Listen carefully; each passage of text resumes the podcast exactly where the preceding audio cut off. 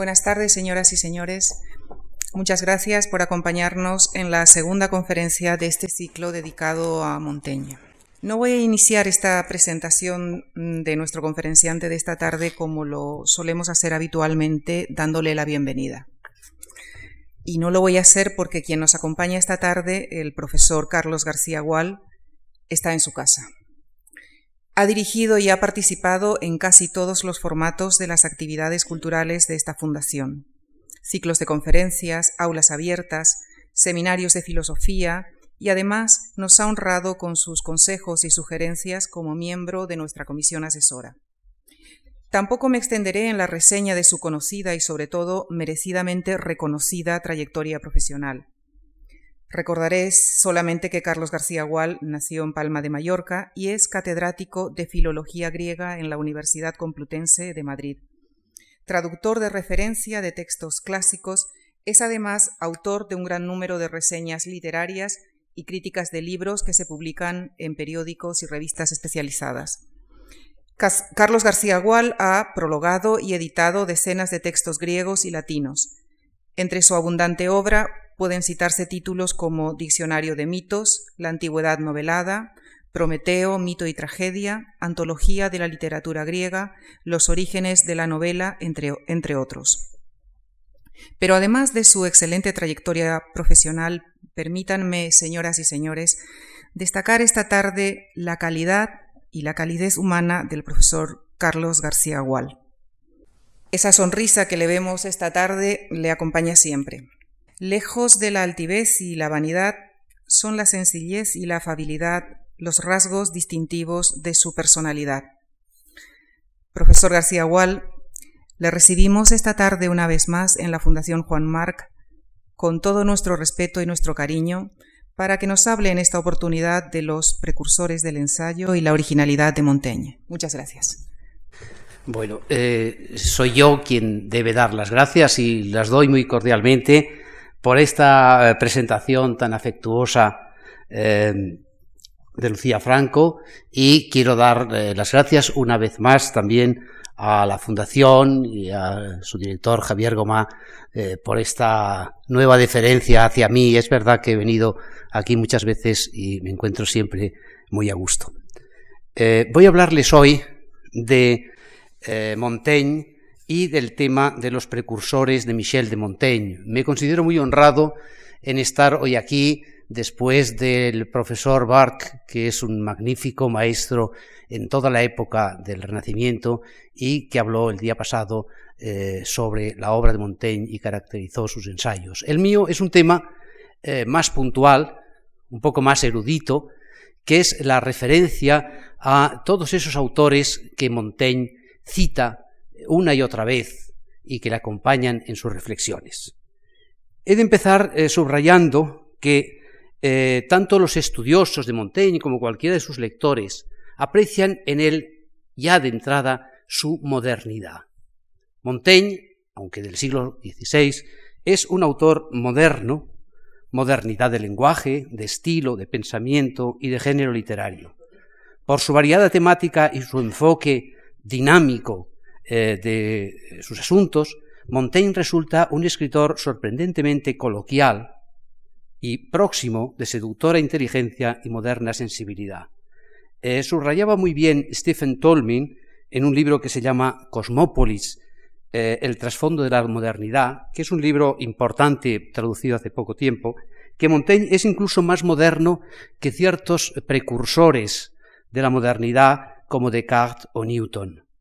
Era tolerante, escéptico, muy flexible en sus opiniones, irónico y de una escritura eh, vivaz, en contraste con lo que es la rigidez teórica y la ardua tensión sistemática de esos maestros algo posteriores del XVII, intransigentes buscadores de una certeza sólida, de una verdad científica, eh, de un conocimiento tajante.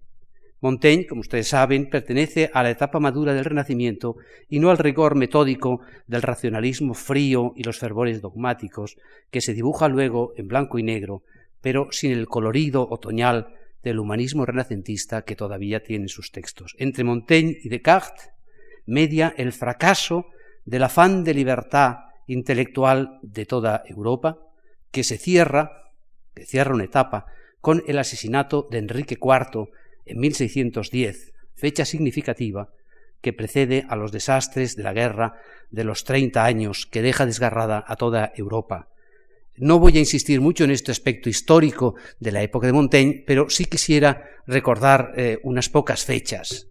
Eh, Montaigne nace en 1533, es decir, tres años antes de la muerte de Erasmo, que muere en el 36, y Montaigne muere en el 92, tres años antes del nacimiento de Descartes.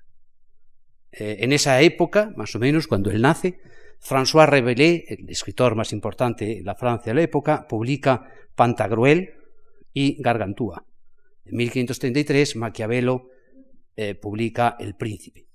Eh, luego siguen unos casi 40 años de educación y actividad pública de Montaigne, que, se, que se retira para escribir a su torre eh, en 1572, que ustedes recordarán que es el año de la gran matanza de protestantes o de hugonotes en París en la noche de San Bartolomé, y allí, refugiado de la agitación política, empieza a redactar esos textos eh, suyos, libérrimos, llenos de humor, a veces de melancolía, que se editarán primero en dos tomos en Burdeos, 1580, luego en París, 1588, y de una manera ya póstuma, en la última tercera edición, bueno, tercera, tercera edición eh, original, quiero decir, eh, en 1595. ¿eh? Montaigne muere en el 92.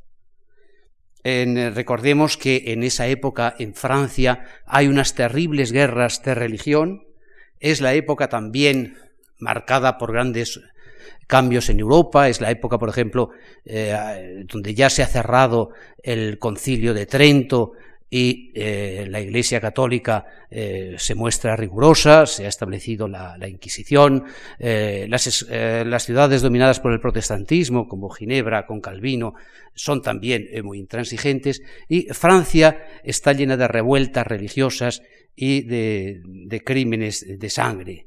En 1589, por ejemplo, eh, Enrique III es asesinado y le sucede Enrique de Navarra, gran amigo de Montaigne, defensor como él de la paz y de la tolerancia religiosa. ¿eh? Sube al trono es Enrique IV. ¿eh? en 1592 muere Montaigne.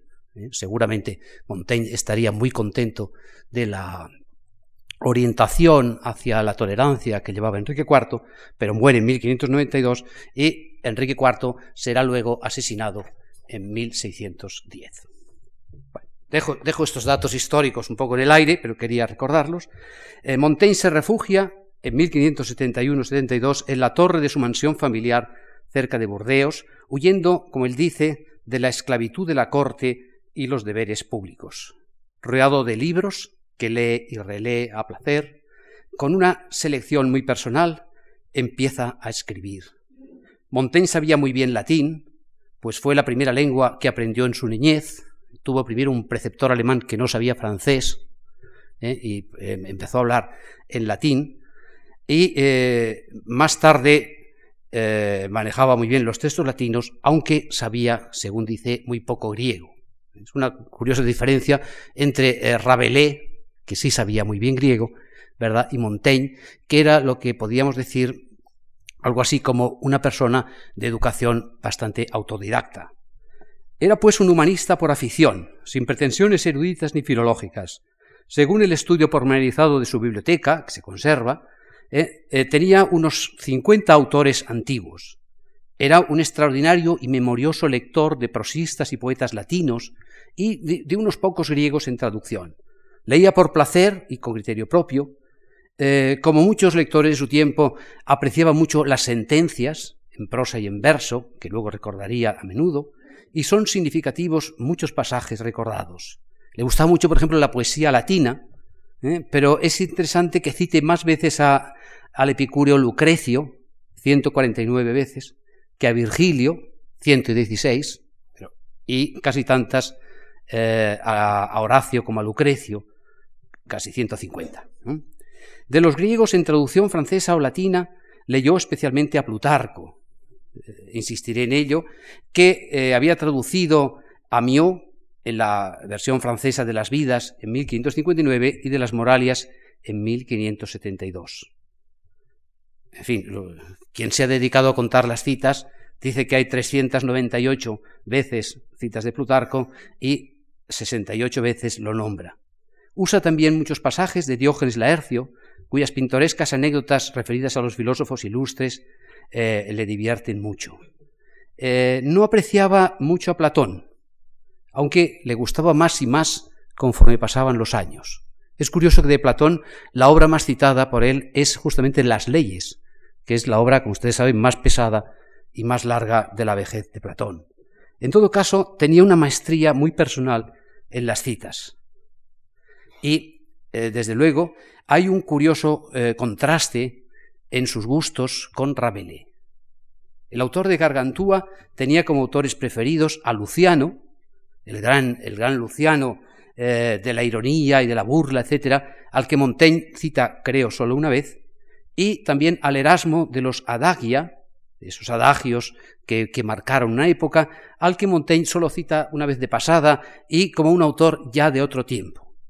¿Eh? En este contraste se nota la distancia espiritual e intelectual de uno y otro. ¿eh? Rabelais es anterior a las guerras de religión. Rabelais es, una especie de, energúmeno ¿eh? en el uso de la prosa, de las de los desahogos verbales, etcétera, es, un autor poco, digamos, desbordado.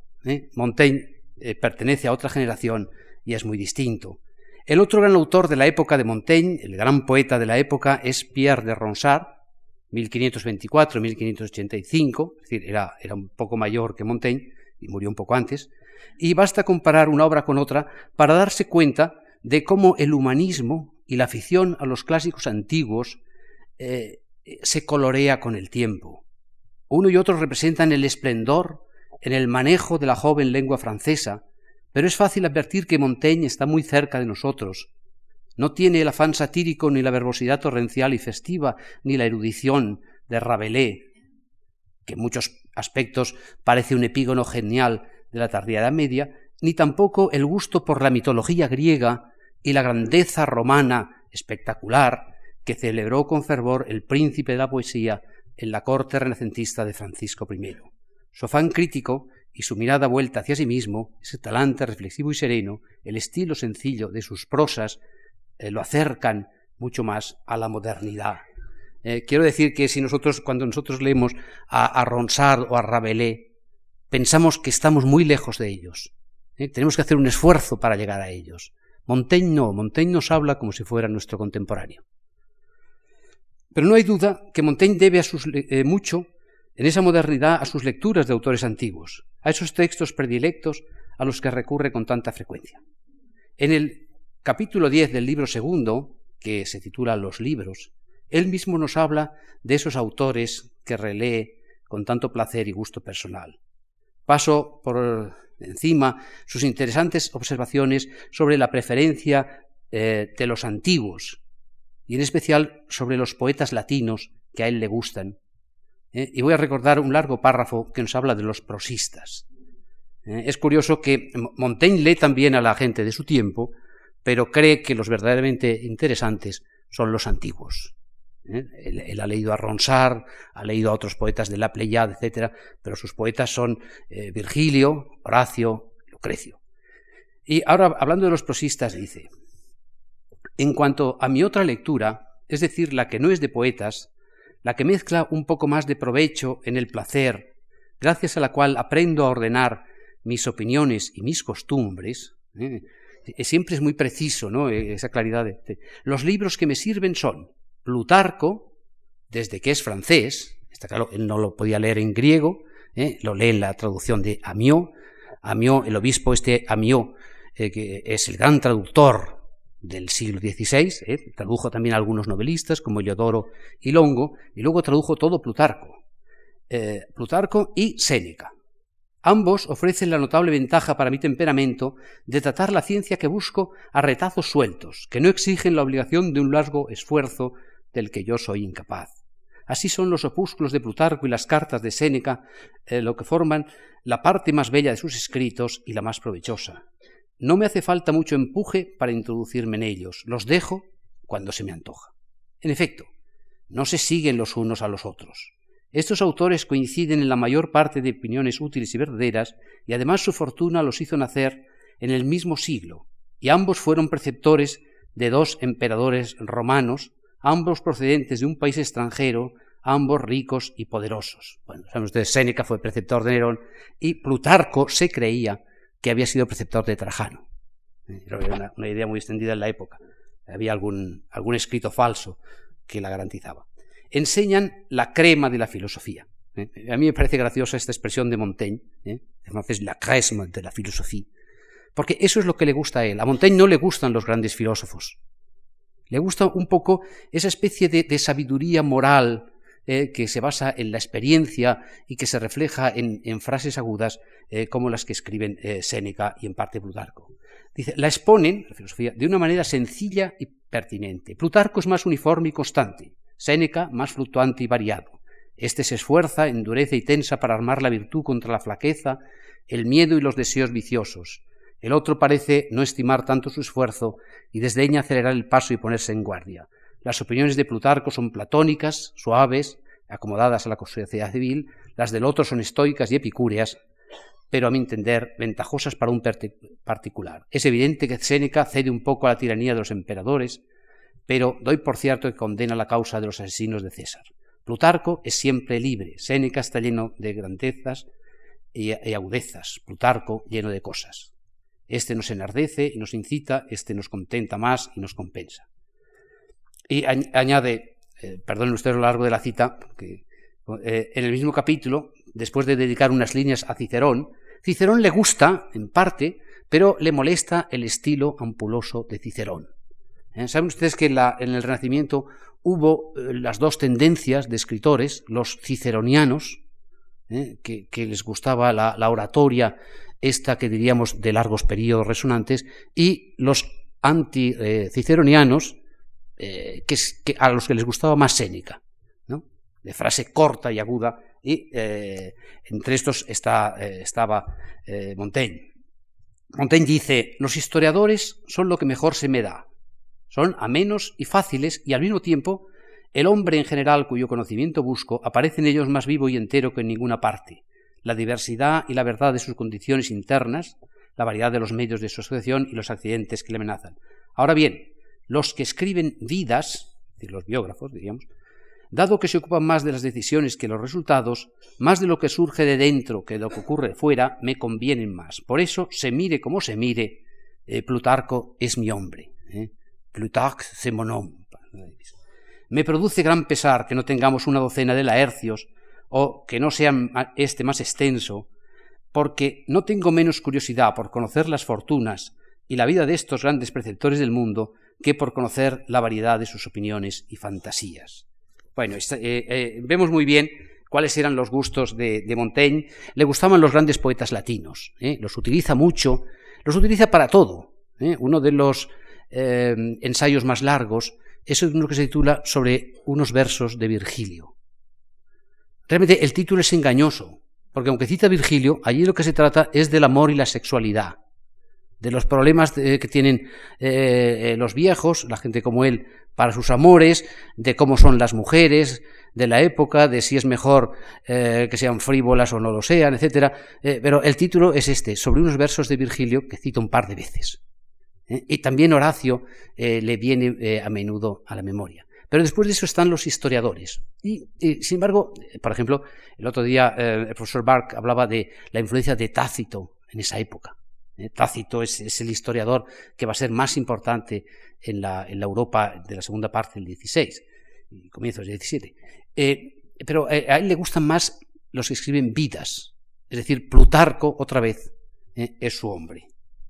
La larga cita se excusa por su interés, espero, en libros de poetas e historiadores, muy pocos filósofos y retóricos, textos antiguos.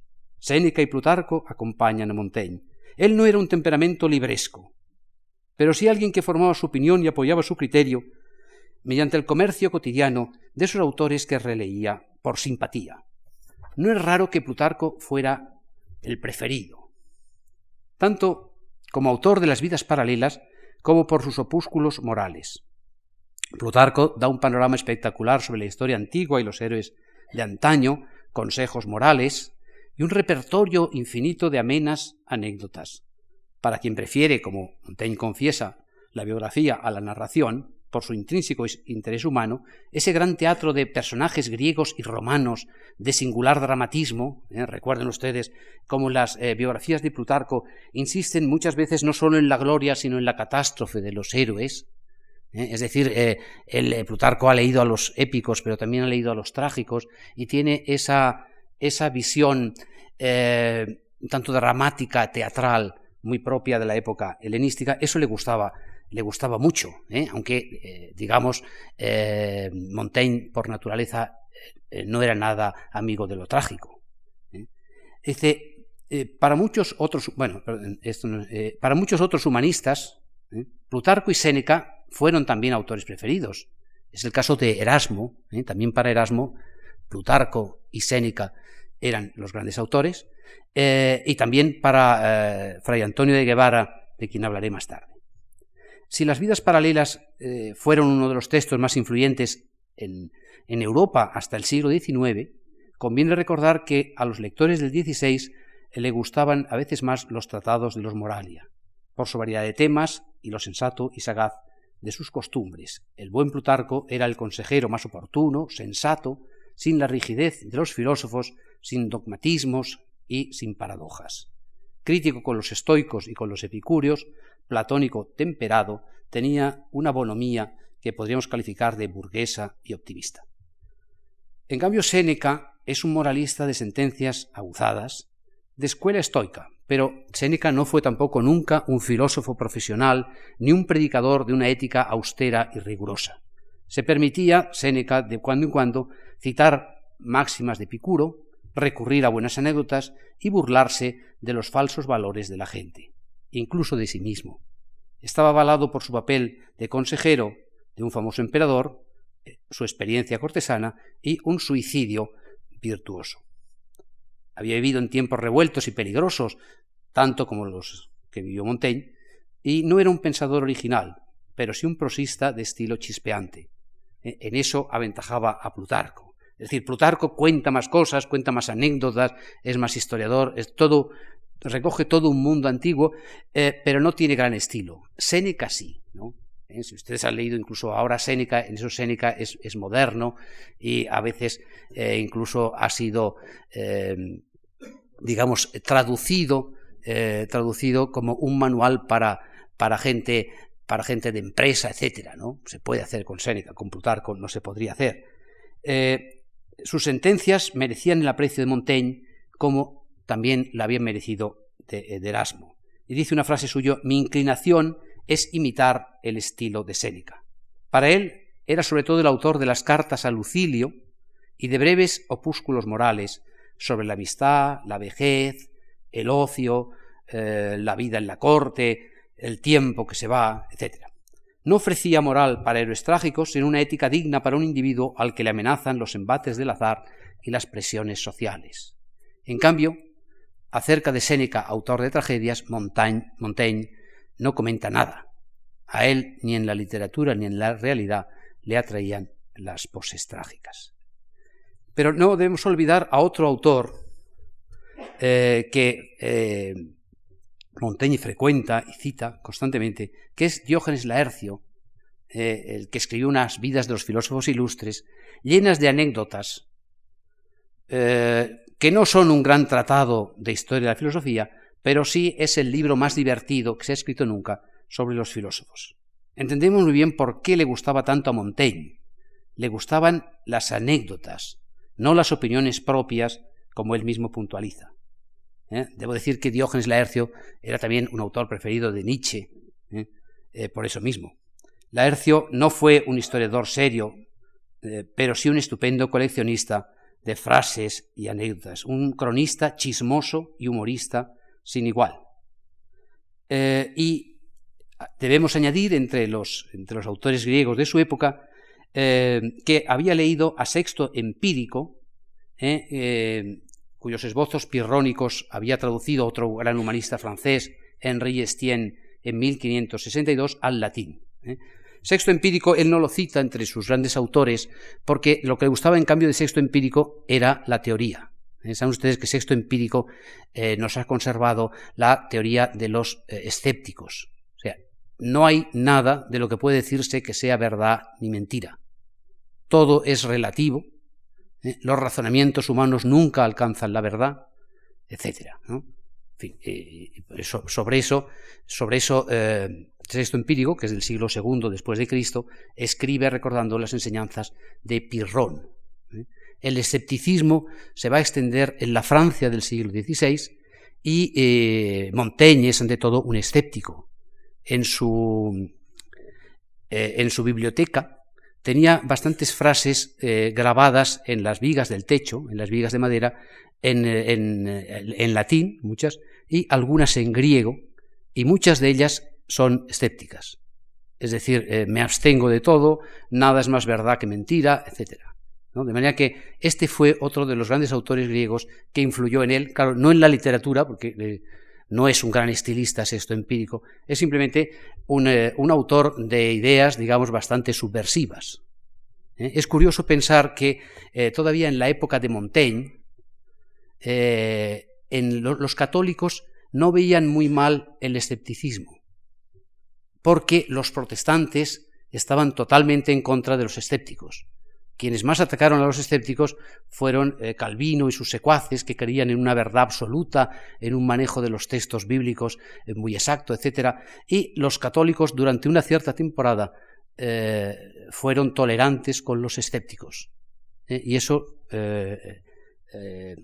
alberga un poco la, la, época de Montaigne, que era en parte estoico, eh, bastante epicúreo en su manera de vivir y pensar, y también fundamentalmente escéptico.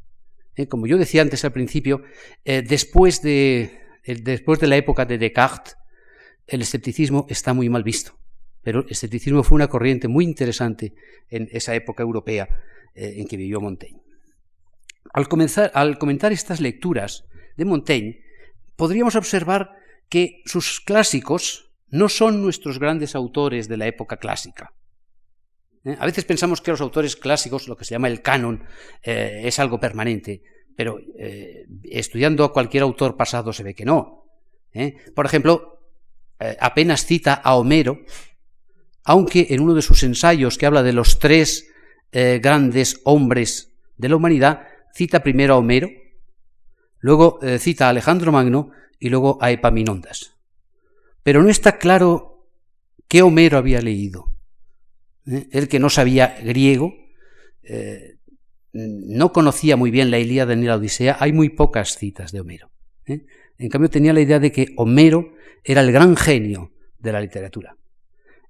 tampoco cita a los poetas líricos y trágicos griegos, como ya he dicho no sabía griego, aunque están traducidos al latín ya, ni a Tucídides, apenas lo cita, a Platón y Aristóteles los cita, pero eh, sin, sin, demasiado aprecio, sí aprecia mucho más a Heródoto y a Genofonte. Heródoto está muy citado. Eh, eh, con Heródoto pasó una cosa muy interesante, que ya en la época helenística, Heródoto empezó a cobrar mala fama porque contaba cosas demasiado pintorescas. Y, y, muchos decían que Heródoto contaba muchas mentiras. Luego, a la larga se ha visto que, lo que se parecían mentiras de Heródoto casi siempre han resultado cosas eh, bastante exactas, aunque pintorescas. Pero en el siglo XVI, con el descubrimiento de América, cuando empiezan a llegar las crónicas de los cronistas de América, españoles y también franceses, eh, se, eh, se, descubre un mundo que se parece al que descubría Heródoto. A Montaigne le gustan mucho las crónicas sobre Indias. por ejemplo, entre los españoles él había leído también a, López de Gómara, el historiador de Cortés. Eh, había leído muchos informes sobre, eh, sobre los, indios, de ahí su, eh, hay, un, un, ensayo sobre los caníbales, etc. Y tal vez por eso también le gustaba Heródoto, porque contaba cosas pintorescas. Montaigne tenía una cierta vena antropológica y le interesaba mucho el, el mundo ese de los otros, de los extraños. De ahí que Heródoto esté bastante citado. Y al margen de estos textos, eh, podríamos pensar, imaginar, eh, ¿qué, ¿qué habría cambiado en su visión del mundo si hubiera conocido otros textos? Eh, hay un par de textos que a mí me parece que sorprendentemente no parece conocerlos, pero que podrían haberle causado impresión. Por ejemplo, San Agustín está citado siempre por la ciudad de Dios, pero nunca por las confesiones. Ya saben ustedes que las confesiones marca un hito en la historia de la autobiografía en la antigüedad. Evidentemente en los ensayos, que no es una autobiografía, pero hay mucho de biográfico, de esa búsqueda interior que Agustín eh, intentaba también en las confesiones. Eh, supongo que no le habría gustado, de todas maneras, no le habría gustado mucho San Agustín. Eh, Montaigne era un hombre mundano, poco religioso, y esos delicios místicos de San Agustín no le habrían gustado. Pero eh, eh, es sorprendente que no haya encontrado ese gran texto. Eh, mucho más interesante incluso habría sido, en mi opinión, que hubiera leído los soliloquios o meditaciones del emperador Marco Aurelio, esos apuntes tan personales, tan incomparables por su profundidad y su sinceridad. Montaigne desconoció ese gran texto a pesar que se había descubierto en 1558. el texto de Marco Aurelio es un texto muy curioso porque eh, lo escribe, eh, Marco Aurelio, ¿se acuerdan ustedes? Muere 180 en el, eh, en el Danubio, 180 de nuestra era, y deja ese texto. El texto prácticamente desapareció y reaparece en el siglo XVI. Y en el 58 aparece en, la primera edición griega y la latina, hecha por Silander. Eh, em, claro, Montaigne claro, estaba en su torre y tal, pero eh, podía haberse hecho con ese texto, ¿no? Parece que no lo vio. Es cierto que los apuntes del viejo emperador estoico no se tradujeron al francés hasta mediados del siglo XVII, ¿eh? tardísimo. Bueno, debo decir que al español se tradujeron a fines del siglo XVIII, muchísimo después, eh, pero había podido leerlos en latín. Y esto es más curioso cuando pensamos, o lo dice el propio Montaigne, que el Marco Aurelio, libro llamado Marco Aurelio, libro áureo del emperador Marco Aurelio, escrito por don Antonio de Guevara, había sido el libro preferido de su padre, que seguramente lo leía en español, eh, el padre de Montaigne y la madre de Montaigne sabían español, y que fue uno de los bestsellers europeos del siglo XVI. Volveré luego a hablar un poco de él, ¿no? Porque la relación de Montaigne con Guevara es curioso, pero eh, es muy curioso que sabiendo que a su padre eh, le gustaba tanto ese libro, ¿eh? no intentara leer los escritos auténticos de, Marco Aurelio. El libro Marco Aurelio de Guevara es, es, una especie de estafa, es, un, Marco Aurelio totalmente inventado. Hablaré luego un poco de ello. Las lecturas de Montaigne se reflejan mucho en su obra. En, el libro eh, último de autor español que he leído mejor sobre Montaigne, que es el de Jesús Navarro Reyes, eh, se llama el libro Pensar sin certezas, Montaigne y el arte de conversar, eh, que es un título muy significativo, ¿verdad? Pensar sin certezas, Montaigne y el arte de conversar. Dice, dice en un momento.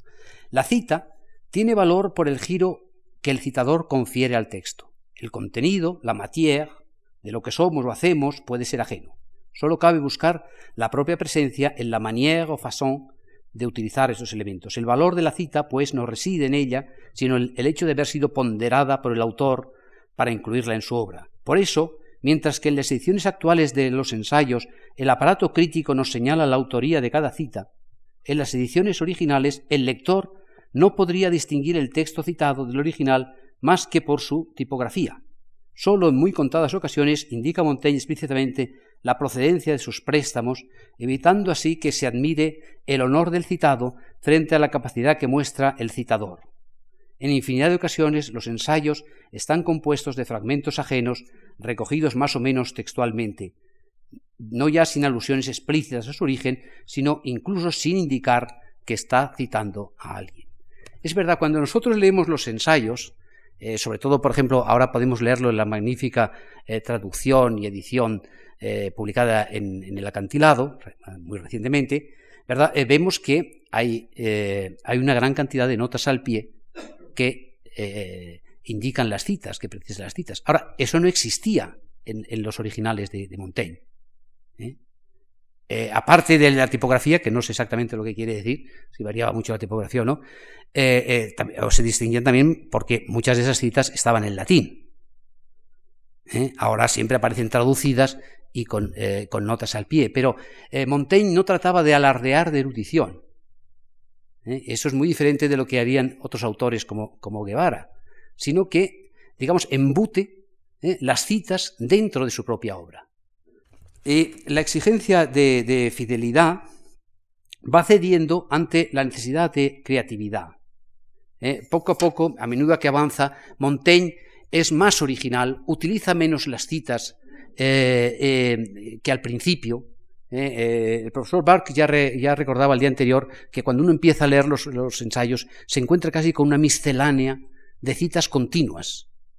luego se va atemperando mucho mejor ese arte de la citación. ¿eh? Introducir y usar bien las citas requiere una cierta destreza, tanto casi como la esgrima. Montaigne es un experto en este juego antológico de manejo y manipulación de, autores antiguos. Hay escritores que manejan esto muy bien. ¿eh? Yo también recuerdo como un gran maestro en el arte de las citas, aunque ese sí ponía notas, eh, a Schopenhauer, ¿eh? si ustedes los Parerga y Parlipómena de Schopenhauer, están llenos de citas muy bien traídas, ¿eh? en latín, en inglés, incluso en griego, etc. Eh, Montaigne las pone solamente en latín o en francés. Muchas son lo que Guevara llamaba maduras sentencias y peregrinas historias. Hay más de 1300 ya catalogadas en los ensayos, pero su deuda con los antiguos es mucho más amplio. Con Séneca y Plutarco coincide en muchos temas, por ejemplo, la educación de los hijos, la amistad, la vejez, la ira, el exilio, etc. Y coincide también en la manera de exponerlos. Algunos contemporáneos calificaron los ensayos como un ramillete de flores ajenas, es decir, como una miscelánea más de las que se usaban en la época. Esa era una época que eh, usaba mucho este tipo de, sentencias unidas, etc. Eh, y quizá era un poco influencia de, Erasmo, ¿eh? también de, Erasmo, que en sus adagios había ofrecido un magnífico ejemplo. La diferencia en parte está también en que Erasmo escribía en latín y en cambio Montaigne escribe en ese francés tan, tan jugoso, tan claro, etc. hay otros ejemplos uno de los más conocidos en el siglo XVI era un, uno español, la Silva de varia lección del erudito sevillano Pedro Mexía, Mejía, que se tradujo muy pronto al francés, en 1557. Eh, la obra original es de 1543 o 45. Eh, el, el título está muy bien puesto, ¿eh? Silva de varia lección. Silva quiere decir eso, miscelánea. ¿eh? Temas sueltos que se van ahí amontonando y eh, varia lección, pues eso, que, que se, pueden, eh, se pueden leer un poco eh, a la ligera. o las epístolas familiares de Fray Antonio de Guevara que Montaigne tenía en su biblioteca. Pero la lectura de los esés indica enseguida que las citas no son un alarde erudito. no se jacta del trato familiar con los antiguos. A diferencia de Guevara, que proclama siempre los nombres de los autores que cita, como para abrumar a sus ingenuos lectores con su falsa sabiduría, Montaigne introduce a los autores como amigos en un diálogo con el lector que dirige con aire displicente y sosegado. No son autoridades que aporten crédito a su argumento, sino con voces sagaces de antiguos contertulios que coinciden y alternan con la del relator y confirman sus reflexiones y sugerencias. Eh, señala André Compañón, que es el editor, perdón, el prologuista de la reciente traducción española, esta de, de Bayot, de Barcelona, eh, dice, sin los otros, sin sus lecturas y sus citas, Montaigne no tendría nada que decir y ni siquiera se conocería. Y dice Jesús Navarro, la voz propia del yo va surgiendo progresivamente de una coral polifónica de textos ajenos. Las citas Dice Montaigne, son adornos prestados que me acompañan. Alguno podría decir, dice Montaigne, que no he hecho aquí sino un amasijo de flores ajenas, sin aportar mi propia cosecha más que el hilo para unirlas. Cierto, le concedo a la opinión pública que estos adornos prestados me acompañan, mas no entiendo que me cubran ni me oculten, es lo contrario de mi intención, que no quiere hacer gala más que de lo mío y de lo que es mío por naturaleza, y si me hubiera creído a mí mismo, en todo caso, habría hablado solo, completamente solo. ¿Eh? Eh, Quevedo, que es uno de los primeros escritores españoles que lo ha leído, ¿eh? probablemente en francés, dice de los esés o discursos que son un libro tan grande que quien por verle dejara de leer a Séneca o Plutarco, leerá a Séneca y a Plutarco. Y esto es un eco de un comentario de una frase de la época que, como indica bien Juan Marichal, existió, que decía, si vous avez lu Montaigne, vous avez lu Plutarque et Sénèque, mais si vous avez lu Plutarque et Sénèque, vous n'avez pas lu Montaigne. Es decir, si ustedes han leído a Montaigne, han leído a Plutarco y a Séneca, pero si han leído a Plutarco y a Séneca, todavía no han leído a Montaigne. ¿Eh? Eh, es, una frase anónima, pero realmente muy interesante. Eh, si Montaigne hubiera sido más ortellano, podría haber dicho yo soy yo y mis lecturas. Cierto que, como subraya Bark, Montaigne fue prestando cada vez menos atención a las citas y cada vez más a sus propias reacciones y reflexiones. Hay en los ensayos un, desarrollo de un escritor que se siente cada vez más seguro y reconocido. Montaigne necesita eh, menos apoyos y prescinde de esos textos, pero nunca deja de recurrir a ellos. Eh, bastaría recordar, el, como les decía, el ensayo este que se llama Sobre unos versos de Virgilio, o unos versos de Virgilio, eh, donde trata el tema este de la sexualidad, de las relaciones amorosas, es que está lleno de observaciones personales, muy personales, y sin embargo tiene un montón tremendo de citas poéticas en latín, ¿eh? de Horacio, de Virgilio, de Lucrecio, que tal vez eh, para un lector moderno serían innecesarias, pero eh, que reflejan un poco este, este modo de, de, escribir sintiéndose acompañado.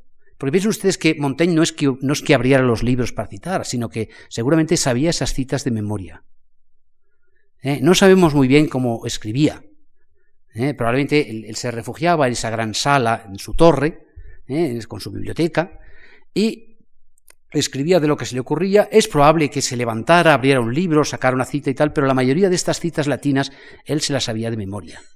¿eh? Y en eso hay que reconocer que, como les decía, siendo un autor autodidacta, alguien que no, digamos que no había cursado, diríamos, estudios de letras, él, había estudiado algo de derecho, tuviera esa enorme capacidad ¿eh? para apreciar la literatura antigua y siguiera hasta, eh, hasta su muerte, ¿eh? siguiera hasta su muerte conversando con, con, estos autores.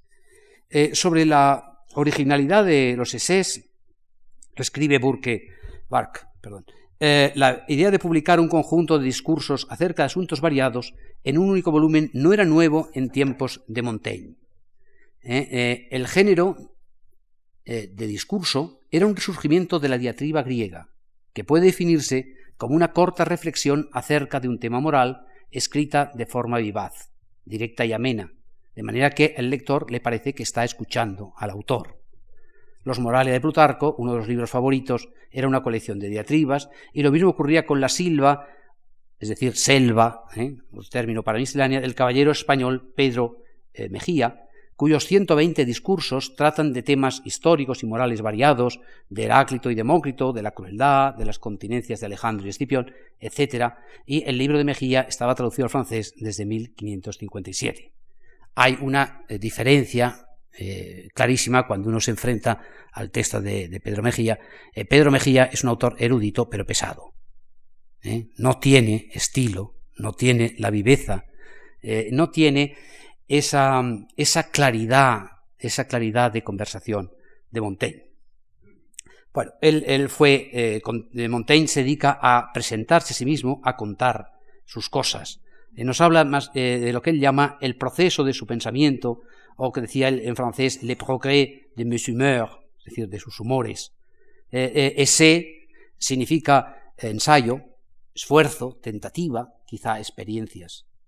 y en ese sentido, Montaigne creó un género nuevo, aunque en potencia estuviera ya en otros autores.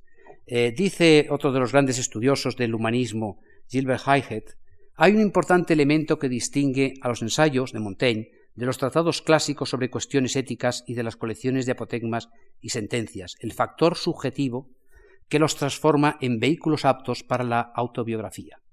Aquí y allá nos habla de sí mismo, nos dice todo género de cosas, eh, su estatura, él era más bien bajito y era lo único que le molestaba de sí mismo, el estado de su salud, eh, nos habla de sus achaques, de, de, que, en fin, que sexualmente ya no funciona como antes, eh, su educación pintoresca, algo gracioso de lo que ha sido testigo, un cuento de aparecidos que le acaba de, contar, el hecho de que se acuerda mal de sus sueños, etc.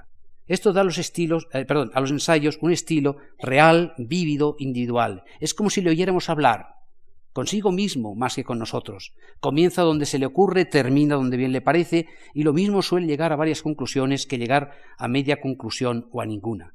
Pero para esta subjetividad aduce el mismo un modelo clásico. Dice que se parece al satírico romano Lucilio, cuya obra hemos perdido eh, casi entera, y lo mismo podía haber citado al propio Horacio, cuyas epístolas son, como los ensayos, mezclas de pensamiento filosófico y de meditaciones personales. Bien, contrastar los ensayos de Montaigne con las obras de dos escritores españoles, Mejía y Guevara, puede servir para subrayar la modernidad y la sinceridad de su autor. Yo insisto en, este punto, leer a Montaigne es muy fácil, es casi un contexto eh, contemporáneo, es divertido lo que dice, es, eh, fresco, etc. Eso no pasa con estos dos autores españoles. Y sin embargo es probable que eh, aprendiera mucho de ellos. fundamentalmente de, Guevara. Hay que decir, en principio, que Fray Antonio de Guevara, que luego fue obispo de Mondoñedo, fue un escritor muy conocido en la, a mediados del, siglo XVI. Eh, eh, Fray Antonio eh, de Guevara era de otra generación. Fray Antonio había nacido hacia 1480 y murió en 1545, es decir, era 50 años más viejo o anterior a Montaigne y, bueno, murió mucho antes de que Montaigne empezara a escribir. Pero sus libros tuvieron una enorme difusión, no solo en España, sino en la Europa de su tiempo. Es un autor eh, renacentista y un autor pintoresco, aunque hoy día prácticamente casi nadie lee a Guevara. ¿Eh? Es curioso, es curioso que eh, la cita más conocida sobre Guevara es la que hace Cervantes en el prólogo a la primera parte del Quijote, cuando Cervantes se burla de esa gente que busca frases eruditas y, citas pedantes para, introducir sus obras. ¿eh? Y entre los autores a lo que él podría recurrir, eh, o podría recurrir el, el que quisiera hacerlo, diría, y si queréis hablar de cortesanas, ahí tenéis al obispo de Mondoñedo, que es un experto en el asunto, más o menos. Claro, es pintoresco que el, el, gran Antonio de Guevara se ha citado, con esta ironía eh, afilada de Cervantes, como un experto en cortesanas. ¿Eh? Cosa que, en fin, eh, aunque, en, algunas de sus obras encontramos referencias, no sabemos hasta qué punto era cierta. Pero voy a hablarles un poco, me sobran cinco minutos, sobre, sobre Guevara. Es decir, Guevara era un hombre nacido en 1480, es decir, es, de la generación del, malogrado príncipe Juan, el hijo de los reyes católicos, ¿verdad? Y eh, era de la familia de los Guevara, él se jactaba mucho siempre de su familia, pero probablemente eh, era hijo de un bastardo, o sea, que era de buena familia, pero no de la rama más legítima. Em, eh, entró en, religión muy pronto, fue franciscano, no sabemos exactamente qué estudios tuvo, pero probablemente viajó por Italia eh, durante, su juventud y luego eh, quedó integrado en la corte del emperador Carlos como predicador eh, cortesano, predicador de palacio. Es muy discutible hasta dónde fue influyente. Menéndez Pidal creía que, había sido influyente en sus ideas sobre la paz y, en su estilo pintoresco. otros autores lo discuten, pero era, un personaje curioso. Sus obras más conocidas son El Marco Aurelio, o libro áureo, que se publicó en 1529, no, perdón, 28, 28 y fue seguido al año siguiente por una eh, recreación o ampliación del tema que se llama Reloj de Príncipes, en el 29. Bueno, esta obra, el Marco Aurelio, eh, se reeditó en España eh, como unas 40 veces a lo largo del siglo, 38, 40, y en Europa traducido a todos los idiomas cultos como unos 60. ¿eh? Y es muy curioso porque aparece una biografía de un emperador de gran prestigio, estoico, el gran emperador Marco Aurelio, que cuenta cosas de su vida cotidiana. La, segunda parte está formada de cartas. Entre, entre, esas cartas hay una a varias cortesanas de Italia, ¿no? a los que el, emperador les da lecciones de cortesía y moderación. Eh, eh, y esta obra tuvo, tuvo un enorme éxito. Ya digo, Montaigne recuerda que a su padre, Montaigne tuvo siempre un gran aprecio por su padre, eh, que ya les digo, él lo recuerda como, como alguien acostumbrado a las costumbres españolas y tal. era la obra que prefería. Bueno, esa biografía es una biografía inventada. Guevara había leído algo, probablemente en los, escritores de la historia augusta o en algún historiador antiguo, sobre Marco Aurelio, y se inventa ¿eh? se inventa esta autobiografía. Dice, dice que estando en Florencia, en la biblioteca de Cosme de Medici, ha encontrado este libro y lo traduce, y es un libro en que Marco Aurelio cuenta su vida y eh, cuenta muchas cosas privadas, que se lleva mal con su mujer, etcétera, ¿no? En la vida cortesana, etcétera. Es una invención de Guevara, ¿eh? que tuvo un enorme éxito. no deja de ser intrigante ese libro, porque en 1558, es decir, 30 años después, se descubrió en Florencia el manuscrito de eh, Marco Aurelio, que se titula en griego Eis Geautón, ¿eh? de sí mismo, o sobre sí mismo. En, español se suele traducir meditaciones, soliloquios, etc., que es una de las, eh, de las autobiografías más impresionantes de toda la historia literaria europea.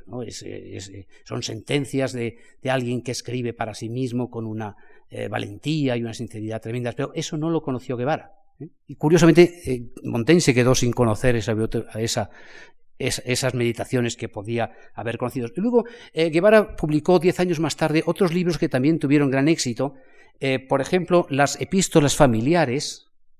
Epístolas familiares recuerdan un poco el título de, Cicerón, las cartas ad familiares, y eh, en, esa época, en esa época del Renacimiento empiezan a circular cartas. ¿eh? Recuerden ustedes que ya Petrarca había escrito cartas, eh, y, el, éxito más inmediato de cartas así, digamos, chismosas, eran las del Aretino. Aretino publica sus famosas lettere el año 1500 38, un año antes de las de Guevara. En ese año solo hubo en Italia nueve ediciones de las lettere de, Aretino que eh, marca un poco la, época. Y es curioso que Guevara escriba estas cartas familiares que tuvieron mucho éxito y que en, eh, Francia se tenían el título de Épîtres dorées, ¿eh? epístolas doradas. Eh, eh, también de esa, de esa época es otro libro que tuvo éxito también, que se titula Menosprecio de corte y alabanza de aldea, ¿eh? en que Guevara nos cuenta qué bien se está cuando se deja la corte, etcétera, etcétera, qué bien se come en el campo, cómo se duerme. Pero Guevara era, un tipo pintoresco por, por esa, ¿cómo diríamos?, por esa calidad de farsante que tenía. En España eh, decayó pronto su moda porque los erasmistas le atacaron muy duramente. Eh, hubo una frase muy propia del tiempo que es eh, cuenta más mentiras que el obispo de Mondoñedo.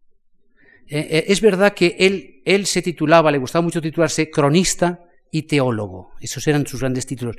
parece que tuvo el encargo de escribir una crónica de la, del emperador Carlos, que no escribió, y como teólogo eh, tampoco sabemos qué cualidades tenía.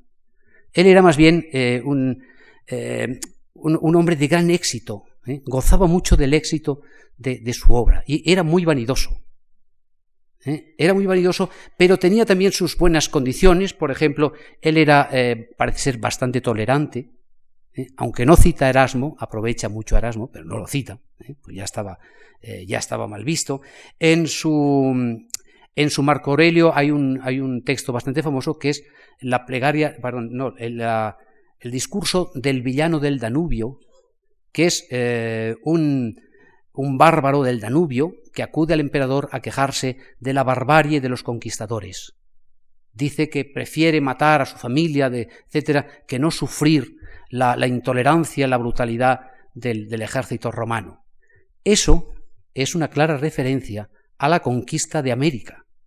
De manera que uno de los primeros españoles críticos eh, sobre, la, sobre, la, conquista brutal y la manera de tratar a los, a los indios es eh, Fray Antonio de Guevara, mucho antes que el obispo las Casas, eh, pero eh, de una manera muy solapada.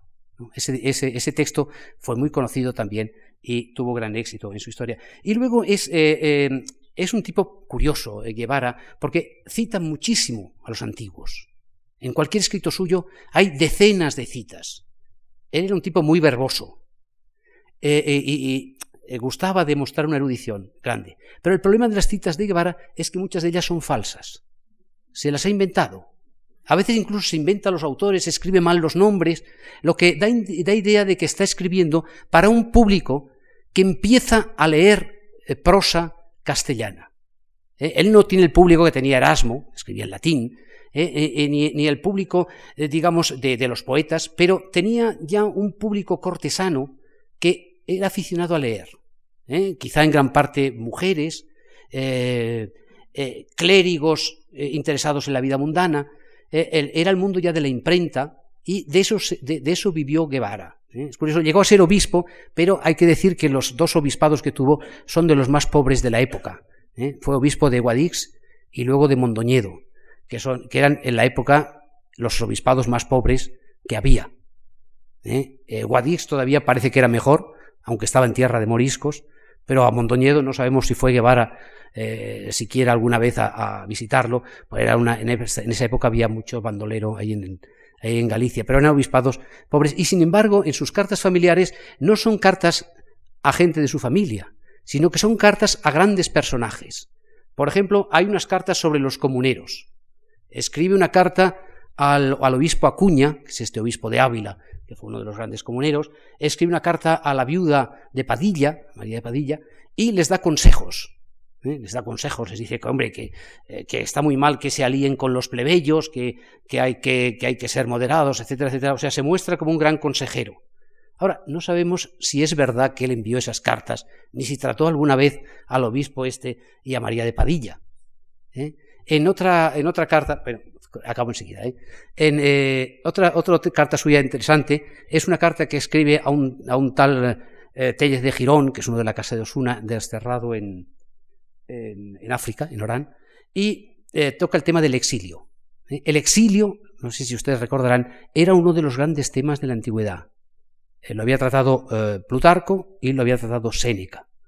Los estoicos insistían en que eh, siendo terrible el abandonar la, patria, sin embargo, el hombre eh, no tiene por patria la tierra, eh, vamos, una tierra limitada, sino el mundo entero y, el, cielo. Como hijos de Dios hay, somos cosmopolitas, etc. Ahora bien, lo que hace Guevara, cuando habla del exilio, es las ventajas que tiene estar exiliado. Y entonces dice, bueno, aquí no hay que pagar deudas, no hay que visitar a la familia, no hay que, eh, no hay que preocuparse por los honores, etcétera. Se pueden inventar todas las mentiras que uno quiera y escribirlas a casa o tal. Eh, no tiene que convivir con, su propia mujer si esta es muy pesada, etcétera. Eh, o sea, digamos, las ventajas del exilio es que el exilio es la tierra de la libertad. Pero la mentalidad de Guevara es esta mentalidad que, como ustedes ven, no es nada mística, sino que es totalmente realista. ¿no? Y eso pudo hacerle gracia a Montaigne. En fin, eh, Montaigne eh, cita, cita a, Guevara eh, tres veces. Es el único autor español que cita así expresamente. la primera está en el libro segundo, en un capítulo que se llama De la embriaguez, y habla de su padre. Montaigne habla de su padre al que le tenía un gran afecto. Dice, Era hombre de galantería extrema con las damas por inclinación y reflexión. Hablaba poco y bien, y enriquecía su lenguaje con algunos elementos sacados de libros modernos, principalmente españoles. ¿eh? Hay que, recuerden ustedes que en esa época España estaba bastante de moda en Francia. ¿eh? No solo porque eh, algunas reinas francesas procedían de España, sino porque España en ese momento era una gran potencia. Mm, dice, principalmente españoles, entre ellos era muy aficionado al que llaman Marco Aurelio. Es curioso, es curioso, de todas maneras es curioso que Montaigne dice al que llaman Marco Aurelio. ¿eh? Montaigne ya sabe que ese Marco Aurelio no es, eh, no es auténtico. Eh, eh, más adelante dice una referencia a las cartas.